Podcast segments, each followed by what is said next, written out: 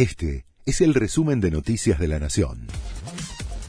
La Nación presenta los títulos de la tarde del lunes 27 de febrero de 2023. El gobierno comenzará a pagarle la coparticipación con bonos a la ciudad.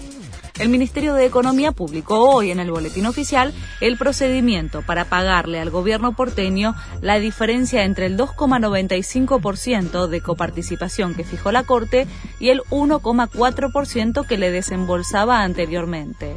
La ciudad, mientras, espera una aclaración de la Corte Suprema porque asegura que ese método es impracticable.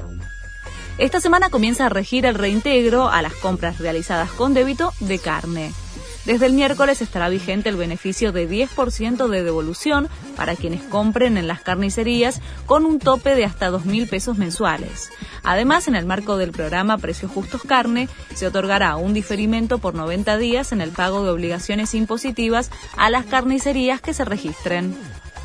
Las líneas aéreas advierten que por las trabas a las importaciones no podrían contar con elementos de seguridad afirman que no pueden importar equipamientos de comunicaciones y computación, repuestos de aeronaves, materiales para operación de rampa y equipos de detección de drogas y sustancias explosivas, entre otras cosas.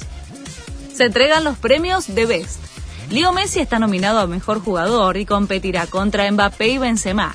Scaloni, nominado como Mejor Entrenador, y Dibu Martínez en la categoría de Mejor Arquero.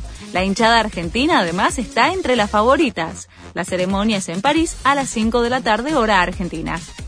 La AFA confirmó la continuidad de Scaloni. La cuenta oficial de la Asociación de Fútbol Argentino confirmó que Lionel Scaloni va a continuar al frente de la selección campeona del mundo hasta 2026 y que va a mantener a todo su cuerpo técnico. Hay Scaloni para rato, dice el tuit con el hashtag Escaloneta Modón. Este fue el resumen de Noticias de la Nación.